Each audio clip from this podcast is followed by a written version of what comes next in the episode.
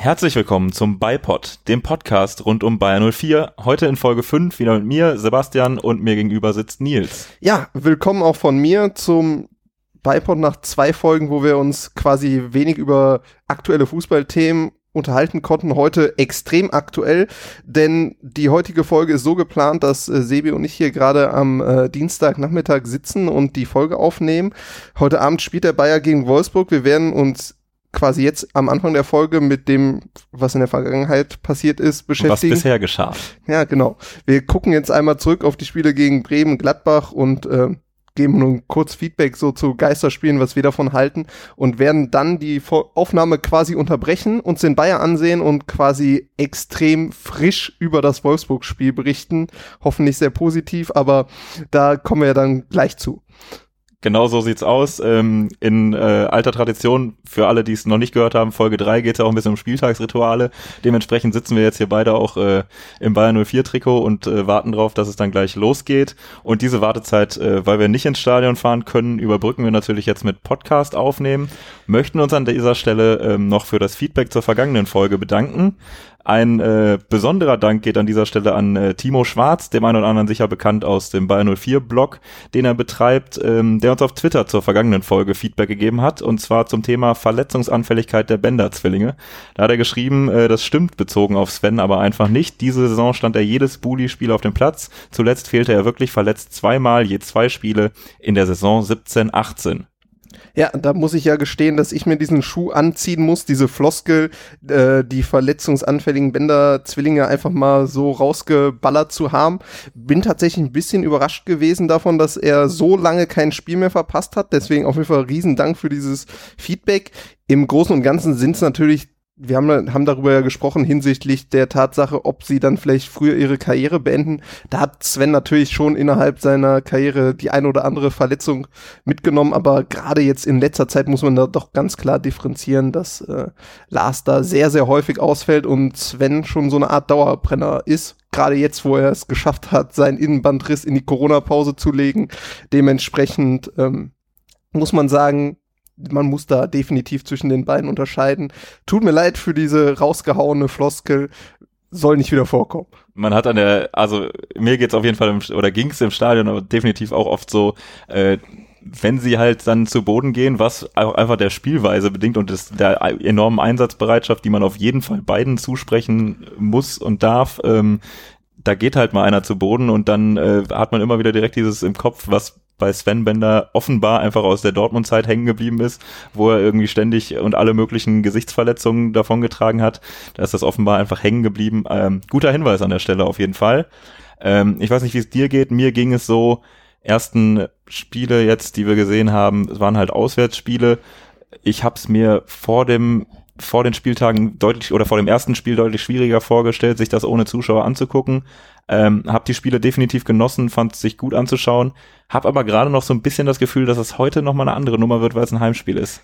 Ich gebe dir auf jeden Fall insofern recht. Ich war kein großer Fan davon, dass die Bundesliga jetzt wieder gestartet ist. Als dann die Meldung kam, habe ich mich schon ein bisschen gefreut mich auch ein bisschen dafür geschämt, dass ich mich da gefreut habe, muss ich dann direkt dazu sagen. Äh, und finde es bisher auch besser als erwartet. Also klar, es ist irgendwie komisch, dass die Stadien da leer sind, aber auch das Spielniveau, zumindestens bei uns, ist, finde ich, besser, als man das so erwarten konnte nach so einer langen Pause. Ähm, allerdings hast du recht, es sind natürlich jetzt alles Auswärtsspiele bisher gewesen. Ähm, mal schauen, wie das dann heute aussieht. Kommt natürlich noch so ein bisschen was hinzu, was jetzt die Geisterspiele angeht. Also ich habe mir nicht sowas gegeben wie bei Sky den Stadionton, der da irgendwie so vom Band eingespielt wird, reinzuhauen. Es hört sich auch äh, komisch an, wenn man dann das leere Stadion da hat und irgendwie immer so diese Zwischenrufe hört, auch wenn es teilweise ganz witzig ist. Ich habe den ersten Spieltag jetzt außerhalb vom Bayern-Spiel größtenteils übers Radio verfolgt. Da war für mich überhaupt kein Unterschied zu hören. Das fand ich dann doch äh, ziemlich cool. Ja, mal sehen, wie es heute mit dem ersten Heimspiel ist. Es gibt ja auch unterschiedliche Umgang damit. In Gladbach gab es da diese, diese Pappaufsteller, die da waren. Irgendwo anders werden dann keine Ahnung, Trikots ins Stadion gehangen. Bei uns soll es ja so Motivationsbanner geben.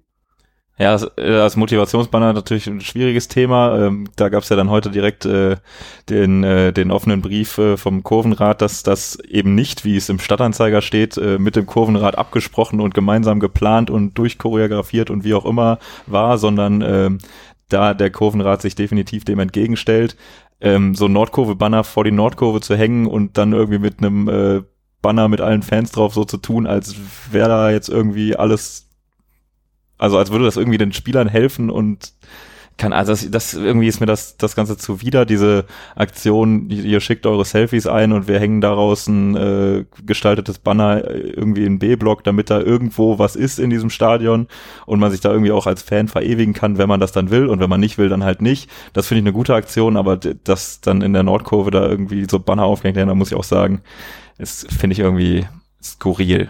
Es sieht auf jeden Fall, jetzt meine Meinung, schicker aus, als wenn das Stadion leer ist, aber man muss sich auf jeden Fall jetzt, finde ich, dann auch nichts vormachen. Das Stadion ist leer, es ist irgendwie alles nicht dasselbe.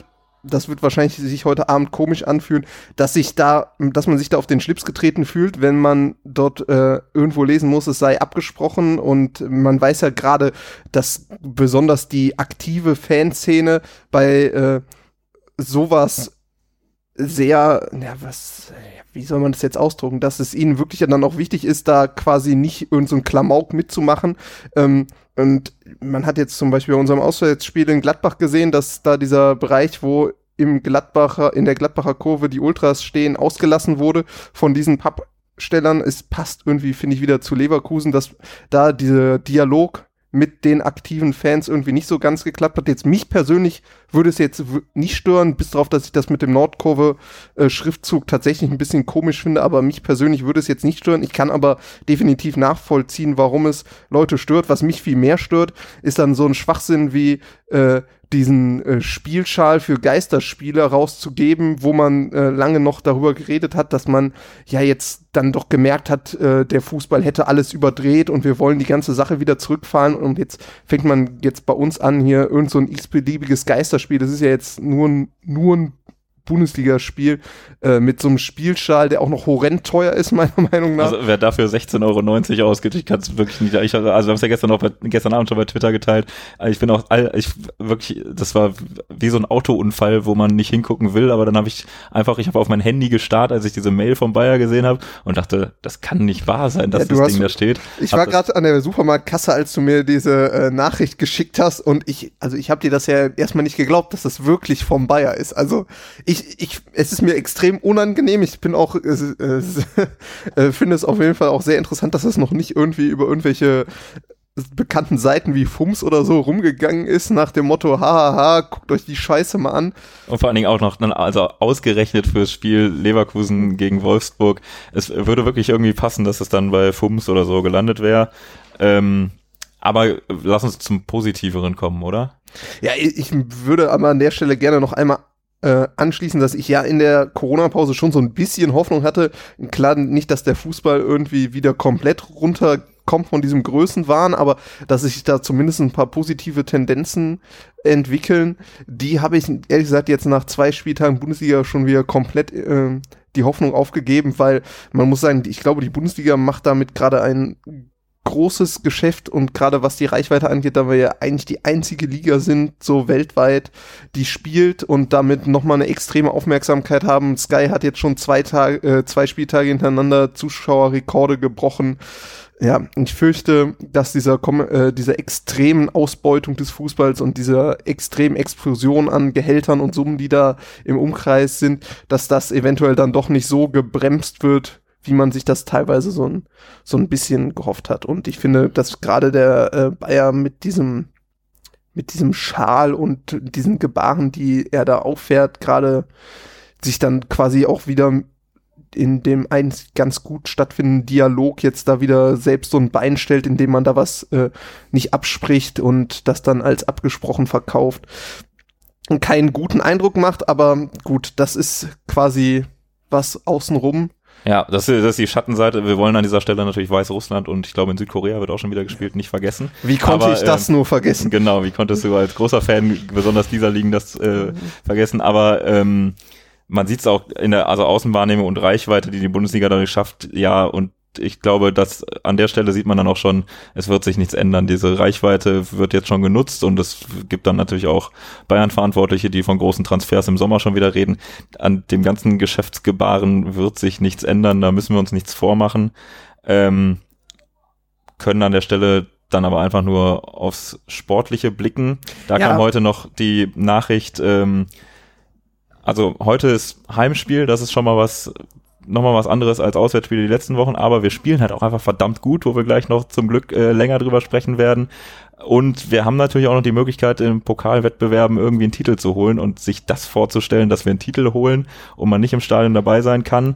Heute kam die Nachricht, DFB-Pokal-Halbfinale darf in Völklingen stattfinden. Natürlich auch ohne Zuschauer, ist klar, aber da war noch offen, ob die überhaupt das spielen dürfen das ist dann das Halbfinale, dann Finaleinzug schon mal, den man nicht äh, live im Stadion miterlebt und dann hat man dieses DFB-Pokalfinale, was sicher auch ohne Zuschauer stattfinden wird, ja, wenn wir du, gewinnen. Ja, du sagst jetzt äh, halb den Finaleinzug miterleben. Ich bin ja gerade bei uns, wir sind ja auch so eine Mannschaft, die da gerne mal so eine Pokalüberraschung zulässt, sage ich mal, würde ich jetzt da noch, ist die Euphorie da vielleicht ein bisschen äh, zu übertrieben, dass man da schon direkt fest mit Berlin plant, aber ich muss gestehen, dass ich da auch sehr, sehr guter Dinge bin. Es wäre tatsächlich, das wäre was, was ich mir gerade noch überhaupt nicht vorstellen kann, dass ich irgendwie im Garten sitze, auf dem Sofa sitze und äh, da das Pokalfinale in Berlin vor, ohne Zuschauer verfolgen müsste. Mal schauen, wie es dazu kommt. Ich finde es auf jeden Fall gut, dass der Wettbewerb weitergespielt wird, weil wir da ja irgendwie noch eine Chance haben. In Spanien äh, haben ja Bilbao und äh, Sociedad den gemeinsam den Antrag gestellt, dass sie, auch wenn dann vielleicht nicht mehr dieselben Mannschaften da sind, dass sie dieses Pokalfinale zu einem späteren Zeitpunkt spielen wollen, wenn man das wieder machen kann mit Fans. Das finde ich ehrlich gesagt eine richtig, richtig geniale Idee, würde ich natürlich auch begrüßen, kann ich mir aber kein bisschen vorstellen, dass es in Deutschland so passiert. Aber ich finde es super, gerade weil ja äh, Sociedad und Bilbao in Spanien auch eher so eine Rivalität pflegen, dass man dort sowas macht. Es ist halt dann doch ein anderes Bild, was vielleicht nicht der ein oder andere deutsche Verein abgeben würde aktuell. Ja, die, die Idee ist mega cool, das stimmt, äh, sehe ich sowohl bei den deutschen Vereinen und auch erst recht nicht bei der DFL, beziehungsweise in dem Fall dann DFB, dass sowas äh, zugelassen wird. Aber lass uns äh, auf die vergangenen beiden Spiele zurückblicken. Das erste Geisterspiel, was wir gesehen haben, in Bremen, der SV Werder gegen unseren Bayer, 4-1-Sieg für uns. Ähm, wir haben es hier zusammengeguckt ähm, und ich hatte von Anfang an also wirklich eigentlich ab der ersten Minute den Eindruck, nachdem, also vorher war so ein bisschen Nervosität, mh, hm, hat uns diese lange Pause geschadet, äh, endet der Lauf, aber wir sind echt gut ins Spiel gekommen und ich hatte von Anfang an den Eindruck, das wird was. Das war dann nach den ersten Minuten, brach so ein bisschen ein und man dachte, hm, das ist eigentlich Bremen, da müsste doch jetzt ein bisschen mehr gehen. Ähm, wie war dein erster Eindruck der ersten Minuten der Geisterspiel nach Corona-Pause Ära? ja, eine sehr interessante Formulierung. Ähm, ich finde, dass gerade am Anfang des Spiels einer ins Auge gestochen ist, über den wir auch noch ein bisschen genauer reden sollten, nämlich Florian Würz, der ja schon äh, dadurch überrascht hat, dass er in der Startaufstellung stand, gerade bei Peter Bosch, der ja jetzt auch nicht derjenige ist, außer Ausnahme ist dann natürlich äh, Edmond Tapsoba, der äh, neue Spieler so direkt ins kalte Wasser wirft und äh, Würz, der im äh, Januar erst aus Köln zu uns gekommen ist, äh, ist ja dann zum jüngsten Bayern 04 Debütanten überhaupt geworden und hat äh, gerade in den Anfangsphasen äh, ein sehr, sehr gutes Spiel gemacht. Also da ist er direkt ins Auge gestochen. Ja, also wir müssen an der Stelle natürlich auch nochmal kurz äh, zu Kreuze kriechen. Wir haben, in, ich glaube, es war sogar unsere erste Ausgabe, äh, auf die Winterneuzüge oder auf die äh, Wintertransfers geblickt und ihn da komplett außen vor gelassen. Ehrlich gesagt auch, weil ich nicht damit gerechnet habe, dass er in dieser Rückrunde in dem Alter schon eine irgendwie eine Rolle spielen könnte auf einer Position, auf der wir gut besetzt sind. Und man hat das ja dann auch gesehen gegen Bremen, wer da auf der Bank saß und er dann einfach von Anfang an gespielt hat. Aber es war wirklich, also ich hatte auch den Eindruck, ersten Minuten die ersten paar Ballkontakte, so irgendwie Ballannahmen, die, also wo der Ball direkt an seinem Fuß klebte, wo du nicht den Eindruck hast, dass da gerade jemand sein erstes Bundesligaspiel macht, sondern da einfach ein technisch verdammt guter Spieler halt ein Bundesligaspiel spielt, wie er das irgendwie jede Woche macht. Ähm, man kann natürlich darüber spekulieren, ob das jetzt, äh, ob Peter Bosch sich da dachte, ja okay, Geisterspiel, da ist der Druck direkt im Stadion ein bisschen geringer, ich werf den einfach mal rein. Oder ob er einfach von dieser Qualität so wahnsinnig überzeugt ist, dass er gesagt hat, dass es genau wie beim, beim Fall Tabsoba, wo sich das ja auch komplett bezahlt gemacht hat, den werfe ich rein und das lohnt sich. Ja, ich glaube, dass es so eine gewisse Unbekümmertheit war, mit der er da auch reingegangen ist. Ich finde nämlich auch später im Spiel, nach den ersten 15 Minuten ist er dann nicht mehr so aufgefallen, wurde ja dann, dann irgendwann auch ausgewechselt, aber man kann im Endeffekt von einem gelungenen Debüt sprechen. Wir haben ihn im Januar tatsächlich überhaupt nicht erwähnt, ähm, was auch ein bisschen daran liegt, dass ich ihn so als Wechsel in unseren Jugendbereich auf dem Schirm hatte und gerade darum geht's ja bei ihm auch so ein bisschen, weil da gibt's ja noch so eine Kontroverse mit unseren ungeliebten Nachbarn aus Köln, ähm, die sich ja dann doch auch ein bisschen echauffiert haben über den Wechsel. Diese äh, Diskussion, die hatte ich dann schon mitbekommen und dass Würz zu uns gewechselt war, wusste ich ja auch, aber ähm, so mich damit befasst, dass der jetzt direkt in den Profikader rutscht und äh, da auch eine ganz direkt eine Perspektive hat, habe ich mich tatsächlich auch nicht. Ja, also um da nochmal kurz darauf äh, zurückzublicken, ähm, wie das äh, war, ist, äh, also vorweg, es gibt halt dieses Gentleman's Agreement zwischen äh, den rheinischen Vereinen. Ich weiß nicht, ob Fortuna Düsseldorf dabei ist. In den Artikeln, die ich jetzt extra nochmal gelesen habe, war immer nur von Gladbach, FC und Leverkusen die Rede. Jedenfalls, dass die sich... Erzähl mir doch mal den letzten Düsseldorf-Spieler, äh, der aus der Jugend hin durchgestartet ist. Äh, Christoph Kramer war bei Düsseldorf in der Jugend, nachdem er bei uns abgesägt wurde. Der, äh, Kann man als Weltmeister als durchgestartet bezeichnen, würde ich sagen. Bei, war der bei Düsseldorf? Der war in Düsseldorf, das kannst du jetzt nochmal kurz googeln, während ich nach diesem Gentleman's Agreement kurz darüber ähm, referiere, dass ähm, ja die Sichtweise des FC quasi der von Nils entspricht, die auch sagen, das ist ein Jugendspielerwechsel und das sollte es nicht geben. Wir wollen uns nicht gegenseitig die Jugendspieler äh, abwerben. Das, das war mein Eindruck, das ja, ist jetzt ja, nicht genau. meine Sichtweise. Und ähm, die ähm, Sichtweise von Bayern 04 Seite ist, dass er Vertragsende wäre im, die, in diesem Sommer gewesen, danach Lizenzspieler wird und Bayer sich damit einen äh, Lizenzspieler holt. Und ähm, erst nachdem dann feststand, ähm, äh, Vertragsverhandlungen übrigens, äh, er hat keinen Berater, heutzutage ist das ja erwähnenswert, sondern mit den Eltern wurde verhandelt und da ähm, wurde dann ein Lizenzspielervertrag für ihn ab Sommer ausgemacht und erst als der feststand, wurde dann noch zwischen FC und Bayer verhandelt, dass man ähm, wird schon im, im Winter jetzt holt für äh, eine niedrige Ablösesumme. Ich habe mal von 200.000 Euro gelesen. Es ist ein bisschen mehr als die äh, Ausbildungsentschädigung im Sommer für den FC gewesen wäre. Aber nach allem, was man liest, zum Beispiel auch im aktuellen Kicker, ist es halt absolut keine Summe ähm, für einen Spieler, oder für ein Talent dieser Klasse, weil er wird da tatsächlich schon mit, mit Kai Harvard verglichen und ähm, wird auch unter anderem als äh, im vergangenen B-Jugendfinale, das er gespielt hat, äh, da wurde zum Beispiel vom ähm, FC-Verantwortlichen gesagt, jo, bester Spieler, der da auf dem Platz stand gegen den BVB. Auch Mukoko stand da zum Beispiel auf dem Platz, den Namen hört man ja auch schon immer wieder. Ähm, und wenn er dann als größtes Talent überhaupt da genannt wird, der Junge hat schon richtig was drauf. So, jetzt darfst du noch mal was zu Christoph Kramer sagen oder auch zu Herrn Wirz. Ja, Christoph Kramer wurde zwar nicht so wirklich in äh, Düsseldorf ausgebildet, hat in seiner Jugend mal zwei Jahre da verbracht, nachdem er bei uns war und dann auch wieder in unsere Jugendabteilung zurückgegangen. Ich würde ihn jetzt nicht als Düsseldorfer Jugendspieler zählen. Aber zu Würz würde ich sagen, ja, also ich finde, das äh, gibt seinem Start in Leverkusen vielleicht noch mal so ein bisschen Pfeffer mit, dass da diese Diskussionen sind. Gerade weil ja FC-Spieler, die zu uns gewechselt sind, da gab es ja doch schon mal den einen oder anderen in der Vergangenheit, auch gerade von unserem Publikum und ehrlich gesagt auch von mir immer so ein bisschen kritisch gesehen werden, weil man ja doch Identifikation gerne hätte und das passt, finde ich, bei einem Wechsel zwischen Leverkusen und Köln. Ähm, Aber also zehn Jahre in, äh, hat er in Köln in der Jugend gespielt, also war echt lange da.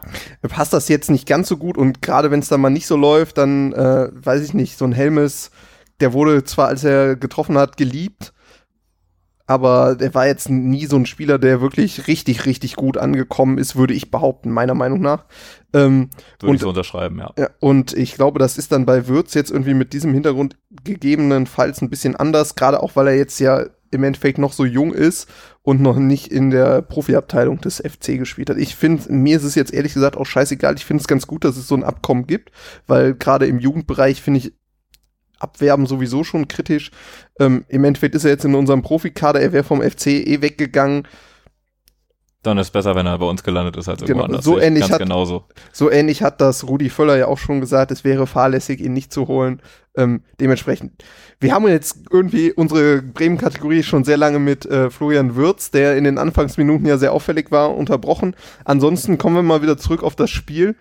Es war jetzt eigentlich, finde ich, ganz ansehnlich dafür, dass man dazwischen so eine lange Pause hatte und auch noch gar nicht so lange im Mannschaftstraining war. Ähm, was sagst du? Doch, sehe ich, also sehe ich ganz genauso, genauso. Also der Anfang war äh, echt sehr vielversprechend. Das sah nicht nach irgendwie Sand im Getriebe aus. Dann wurde es ein bisschen ruhiger. Dann äh, kam das äh, schöne erste Kopfballtor von Kai Havertz in der 28. Minute nach wirklich überragender Vorarbeit von Diaby, der auch echt ein gutes Spiel gemacht hat, muss man an der Stelle festhalten.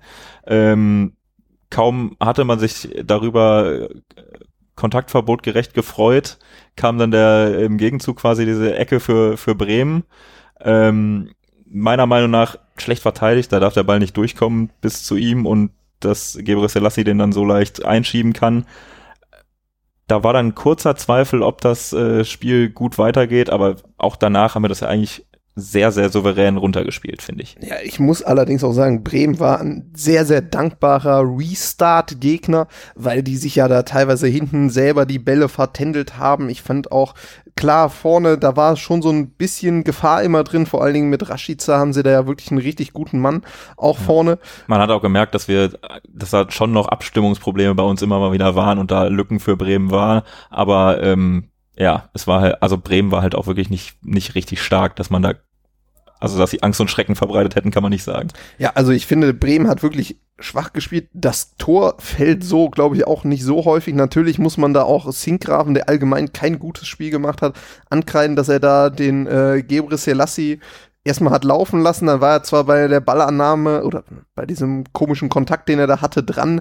Es ist halt trotzdem irgendwie ein unglückliches Tor. Aber unsere Abwehr stand doch nicht ganz so sicher, obwohl Mitchell Weiser ja ein ziemlich gutes Spiel gemacht hat, der ja später dann auch noch getroffen hat auch das zweite Tor, was wir gemacht haben. Also wenn du so ein Tor in der Bundesliga kassierst, dann keine ja, Ahnung, die, die, die Standardschwäche von Werder Bremen äh, am, am, im eigenen 16er, ja, also das war sinnbildlich, das Tor dafür, glaube ich. das war ein Geschenk. einfach. also ja. das, klar macht das Harvards gut, da wird schön eingelaufen, aber dass man bei einem Freistoß aus dem Ha- Halbfeld da so frei zum Kopfball kommt, das ist eigentlich, ist dann ein Geschenk und man muss sagen, wir haben gut gespielt, wir haben gerade dafür, dass so eine lange Pause war, eine gute Struktur im Spiel gehabt, dass der Ball ist gut gelaufen, ähm, aber da war auf jeden Fall noch Luft nach oben und ich finde, teilweise liest man ja sowas, Leverkusen konnte seine gute Form ähm, konservieren. Das würde ich jetzt nicht sagen, weil es halt doch einfach auch bei allen Mannschaften ein anderer Fußball ist jetzt nach dieser Pause, dass man erstmal nochmal reinkommen muss. Ich bin extrem glücklich, dass wir mit Peter Bosch da auch einen haben, der dann nach dem Spiel, selbst wenn Kai Havertz zwei Tore gemacht hat, gesagt hat, er hat heute nicht so gut gespielt, ähm, dass man da wirklich den Finger auch in die Wunde legt und sagt, hier muss noch was besser werden, dort muss noch was besser werden. Es war ein gelungener Restart, weil wir auch einen Gegner hatten, der sich dafür angeboten hat, weil wir ein insgesamt gutes Spiel gemacht haben, aber doch auch noch Schwächen offenbart haben. Und ich war da im Nachhinein auch ganz froh, dass wir dann einfach gegen Bremen gespielt haben und nicht gegen jemanden, der uns vielleicht diese Fehler, ähm, uns für diese Fehler ähm, hätte bezahlen lassen. Ja. Um der Chronistenpflicht Genüge zu tun, auch Mitchell Weiser wird das Spiel gut in Erinnerung behalten. Äh, Kopfballtor gelingt ihm, glaube ich, auch nicht allzu oft. Äh, du hast eben schon gesagt, er hat ein gutes Spiel gemacht, auch in der Aktion ist einfach gut, wie er da hingeht und das Ding reinmacht. Ähm, auch richtig schön war das Tor von Demir bei. Der, den muss man, glaube ich, für das Spiel auch schon rausheben. Der ist ein, ähm, also der hat ein echt gutes Spiel gemacht und macht das Tor, erstes Bundesligator für uns von ihm war das. Das macht er schon richtig schick. Ich glaube, das ist ein guter Übergang zum Spiel gegen Gladbach dann jetzt am äh, vergangenen Wochenende, weil da war dann von ja, also die Ruhe, die Demir bei vor dem Tor in Bremen hatte, hatte er dann irgendwie auch bei dieser Szene vor der Halbzeit in Gladbach, aber das, also den nicht reinzumachen, war schon schwierig und in der zweiten Halbzeit nochmal so eine Situation. Aber schauen wir uns das Spiel doch einfach nochmal chronologisch an. Ja, es ging äh, extrem gut los, kann man sagen. Siebte Minute schon Kai Havertz mit dem 1-0. Ähm, schöner, schöner Spielzug, einfach gut rausgespielt. Starke Aktion von Bellarabi, muss man auch sagen. Bin, äh, ja, wie viele oft nicht großer Fan seiner Flanken, aber in der Situation bringt er den schön von außen rein. Und Havertz, ja, das sieht man in den vergangenen Wochen, aber die macht er einfach gut. Da hat er die komplette Ruhe vorm Tor, schiebt das Ding im Sommer durch die Beine und wir führen 1-0. Daran schließt sich eine sehr dominante erste Halbzeit an. Ich war da echt positiv überrascht, ähm, dass wir Gladbach da kaum zu Chancen haben kommen lassen. Es gibt die eine Situation dann kurz vor der Pause, wo ähm, äh, Radetzky eigentlich das erste Mal überhaupt eingreifen muss und dann so ein bisschen wackelt und das Ding irgendwie noch gerade aus seinem Fünfer wieder rausbuxiert, nachdem er den nicht direkt zu packen kriegt. Aber ansonsten sind wir da komplett dominant, ohne Riesenchancen, bis auf dem hierbei, aber ansonsten echt eine dominante erste Hälfte.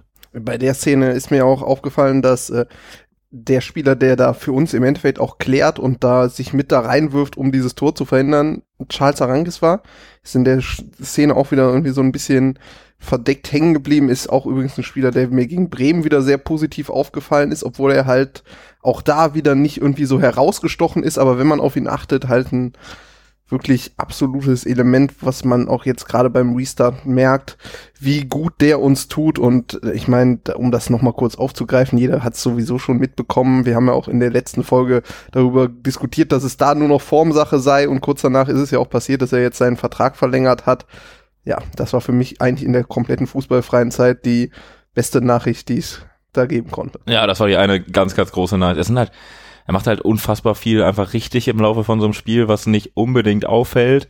Und dann gibt's aber halt auch so Highlight-Situationen, wo er dann halt einfach der entscheidende Mann ist, der dann klärt und macht halt auch einfach wirklich jedes Spiel Meter ohne Ende. Wir haben in der letzten Folge ja lang und breit über ihn gesprochen. Halt an der Stelle nochmal fest, richtig geil, dass er verlängert hat. Und in der zweiten Halbzeit ging's ja dann erstmal so ein bisschen hin und her. In den ersten paar Minuten, man merkte auf jeden Fall, war ein anderes Spiel jetzt. Und dann kam halt leider auch eine Szene, wo unsere Defensive nicht so besonders gut aussah. Nee, das äh, kann man absolut so festhalten. Und zwar von vorne bis hinten. Am Ende ist es Dragovic, der blöd aussieht, weil er in der Dreierkette links steht, wo Tyram irgendwie locker zwei Meter Vorsprung vor ihm hat, als der lange Ball kommt. Tyram macht das dann auch richtig stark, nimmt das Ding direkt, schweißt unten in unten rein, Radetzky völlig ohne Abwehrchance und Dragovic ist dann da. Also wenn er den Ball versucht hätte anzunehmen, wäre Dragovic äh, im Zweikampf gewesen. So hat er dann keine Chance mehr, weil wir vorher die ganze Zeit so weit weg sind. Schon als äh, der lange Ball von Sommer kommt, kann Tyram den einfach runternehmen, zurückspielen und sich dann irgendwie alleine auf die Reise Richtung Tor machen. Also das war ärgerliches Gegentor, weil wir irgendwie überhaupt nicht in der Situation drin waren. Ja, vor allen Dingen, also diese, ich glaube, Player war es ja, der dann da von der Außenbahn diesen langen Ball in die Mitte geschlagen hat. Und man muss sagen, wir stehen ja eigentlich in Überzahl dort. Und dass dann das so sein kann, dass der Tyram da wirklich so weit weg ist vom Mann, obwohl wir da mit einer Dreierkette stehen, das war schon nicht besonders gut verteidigt. Und auch danach sah unsere Verteidigung äh, relativ wackelig aus.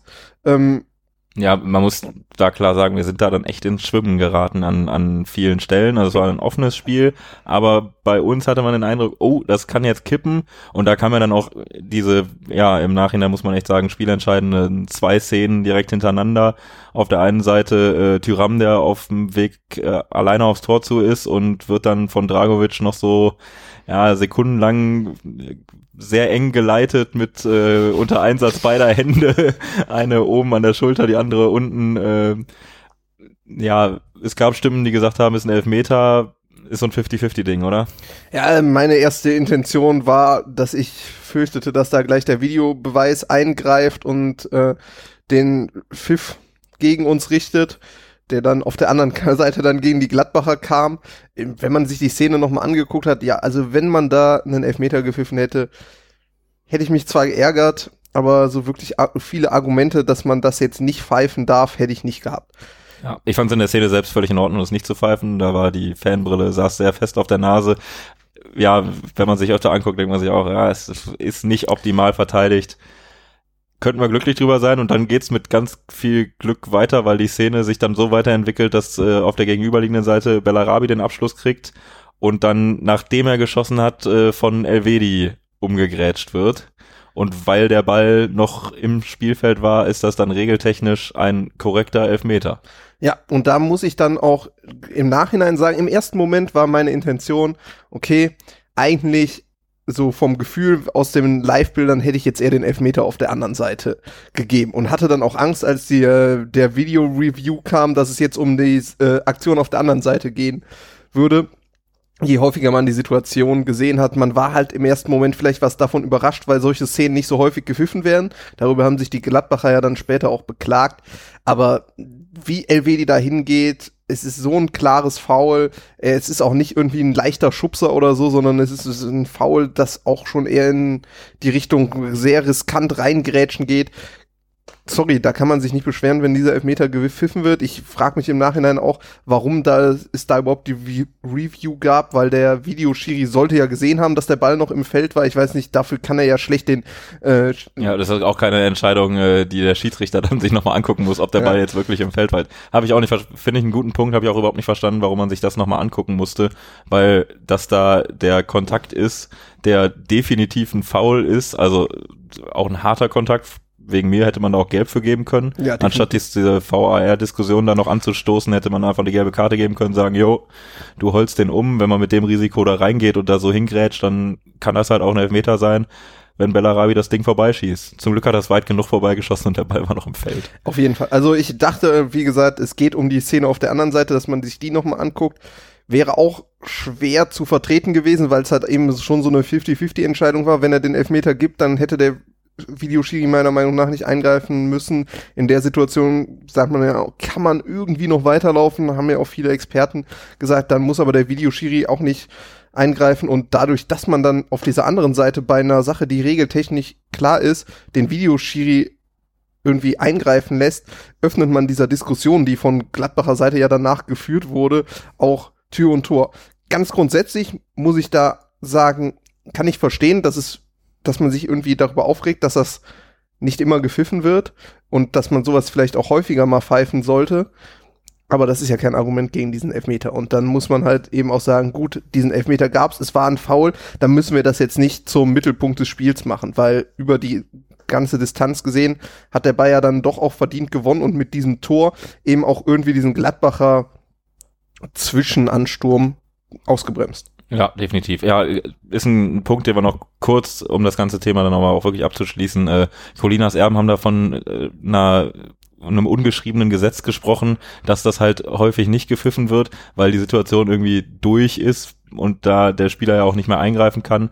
Aber da muss man dann meiner Meinung nach eher den Weg gehen und zu sagen, ja, das muss man öfter pfeifen, weil das ist halt ein Foul. Und dann ist es auch ein Elfmeter im 16er.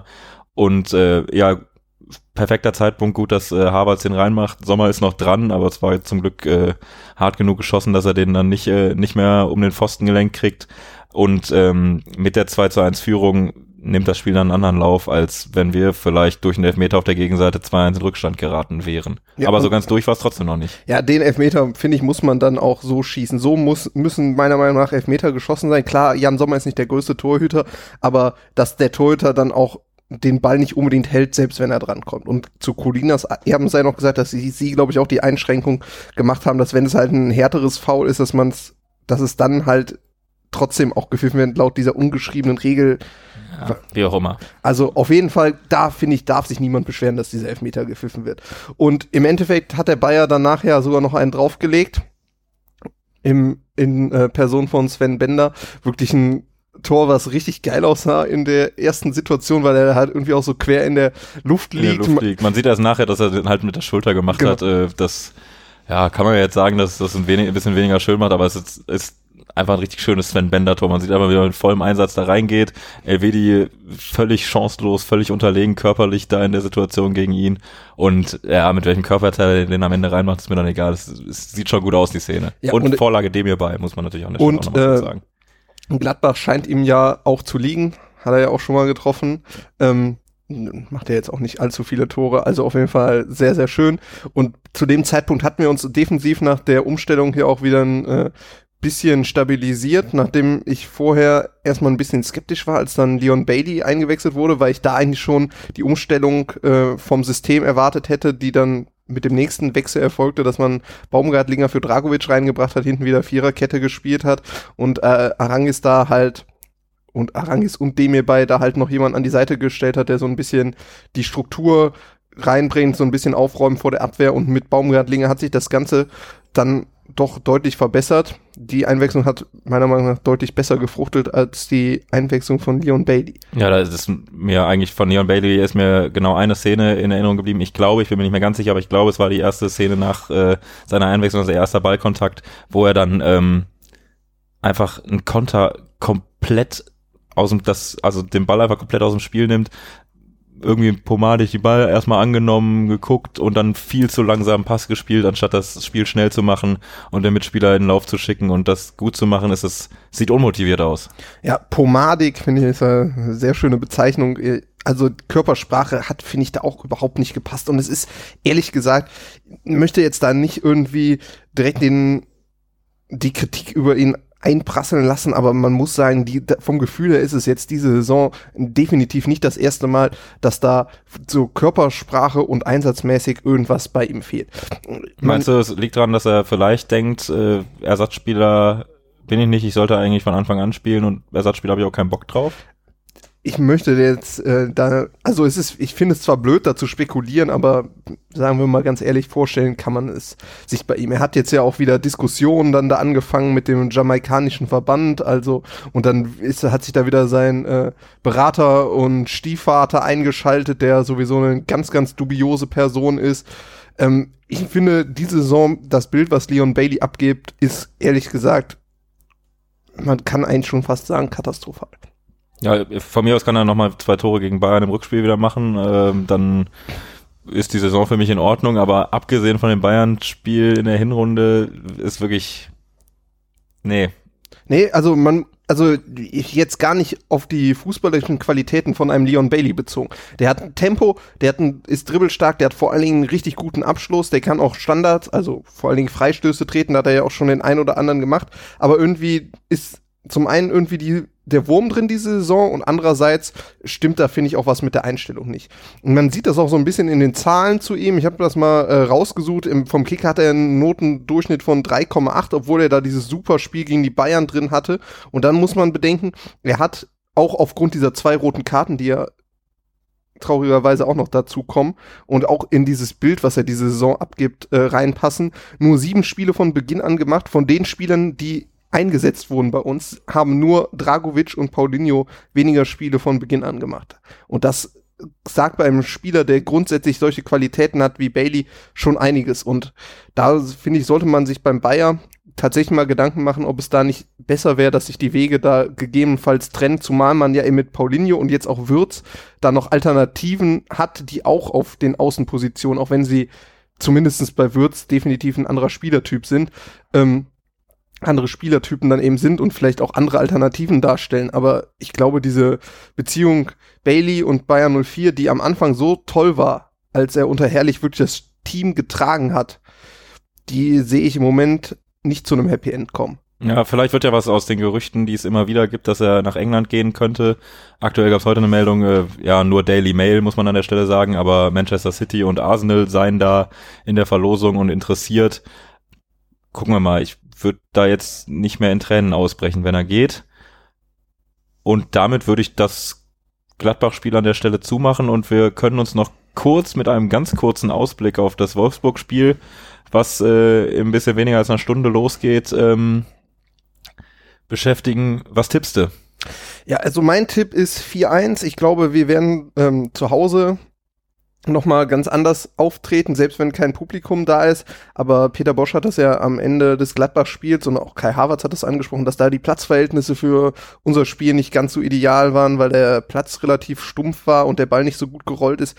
Deswegen könnte ich mir vorstellen, dass wir zu Hause nochmal wieder deutlich mehr Ballbesitz haben und deutlich mehr darauf spielen, eigenen Ballbesitz zu haben, den Gegner hinten einzuschnüren. Ich denke, dass Wolfsburg auch nochmal, auch wenn sie auch in der oberen Tabellenregion sind, nochmal ein schwächerer Gegner ist als Gladbach, selbst wenn man sie nicht unterschätzen darf.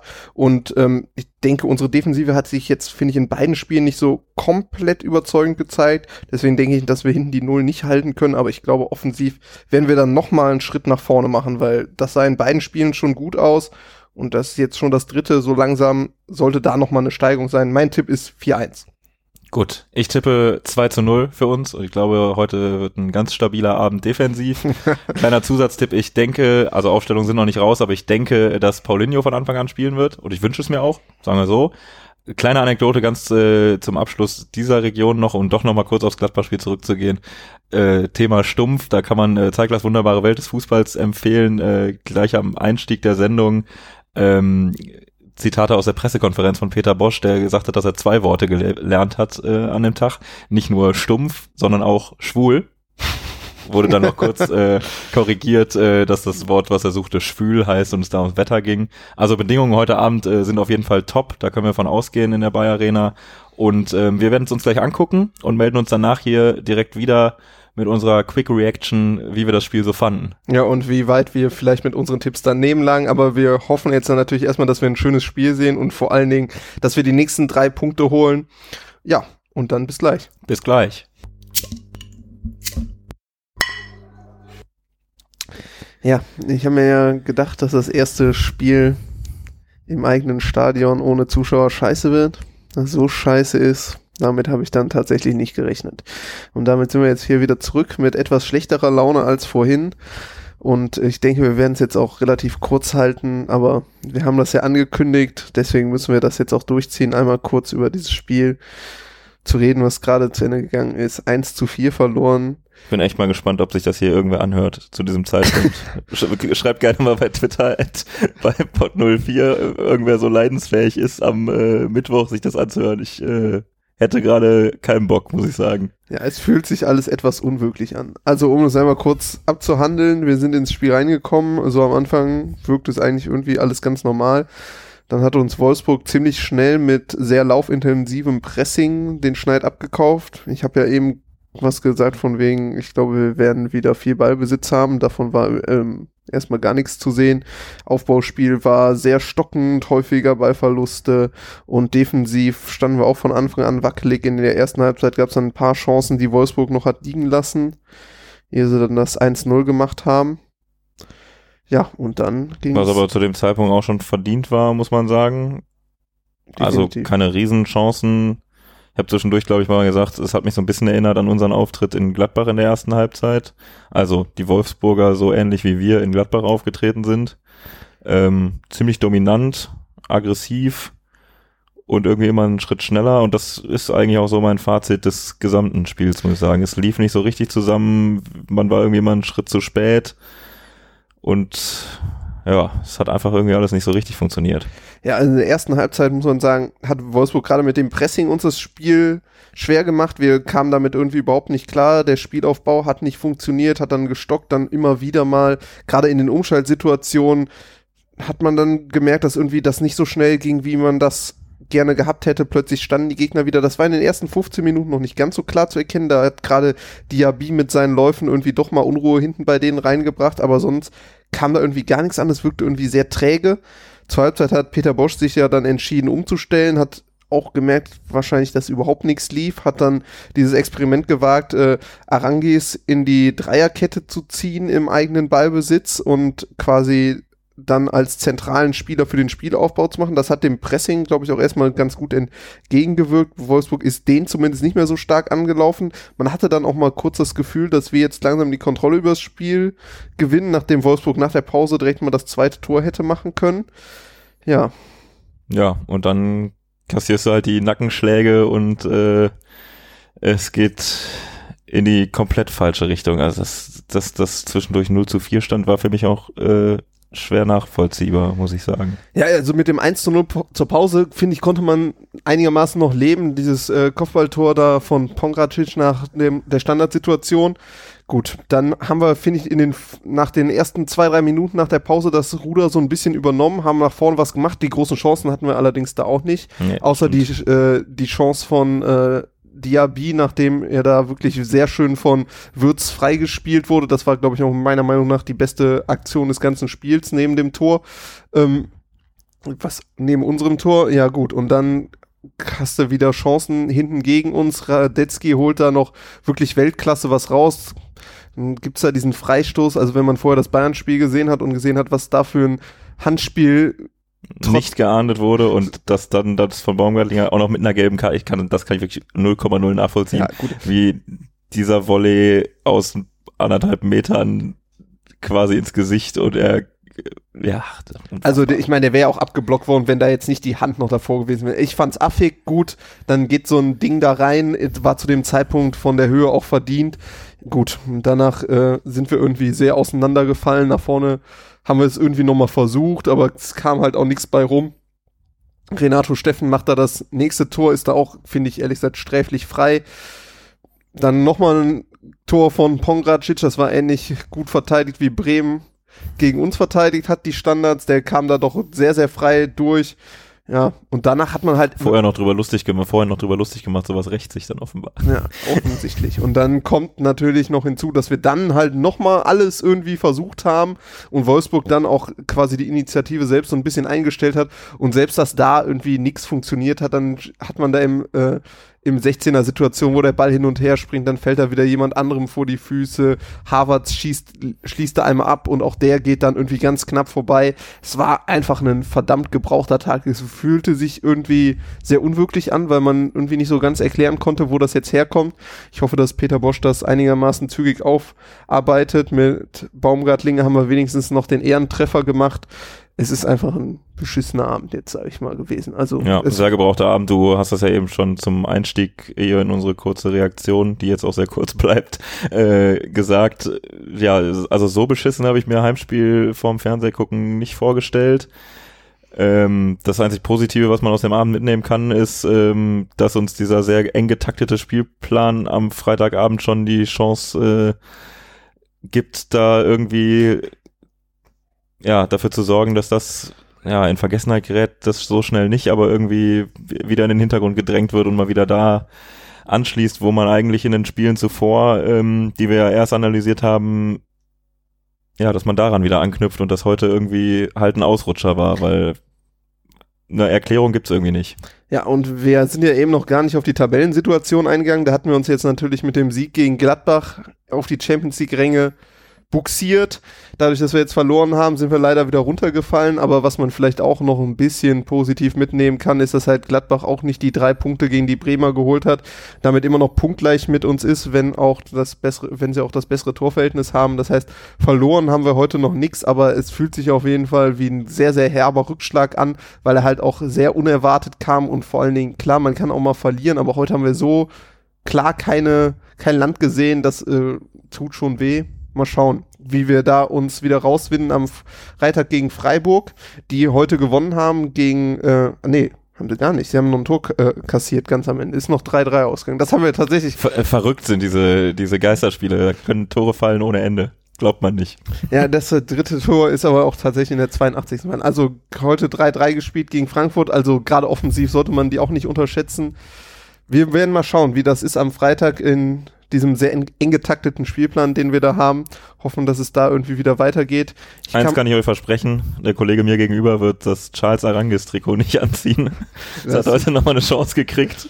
Äh, das ist äh, raus und ob wir nochmal so einen Versuch starten, irgendwann Podcast-Aufnahme, Bayerspiel gucken und Podcast weiter aufnehmen, ich würde sagen, einmal und nie wieder. Das hat heute nicht funktioniert und äh, das Gefühl, gerade hier irgendwie noch was sagen zu müssen und sich jetzt die letzten 15 Minuten vom Fernseher äh, zu sitzen und zu wissen, ja, gleich müssen wir über das Spiel auch noch reden. Es hat mich jetzt nicht gerade begeistert.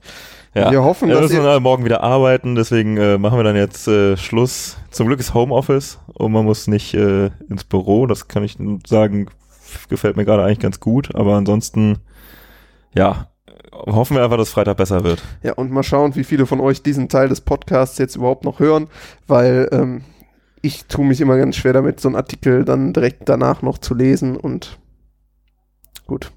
Wir wünschen euch trotzdem das Beste. Schwarz-rote Grüße von uns und hoffen, dass der Bayer uns dann bald wieder so erfreut, wie das vor dem heutigen Abend der Fall war. Auf Wiedersehen. Macht's gut, ciao.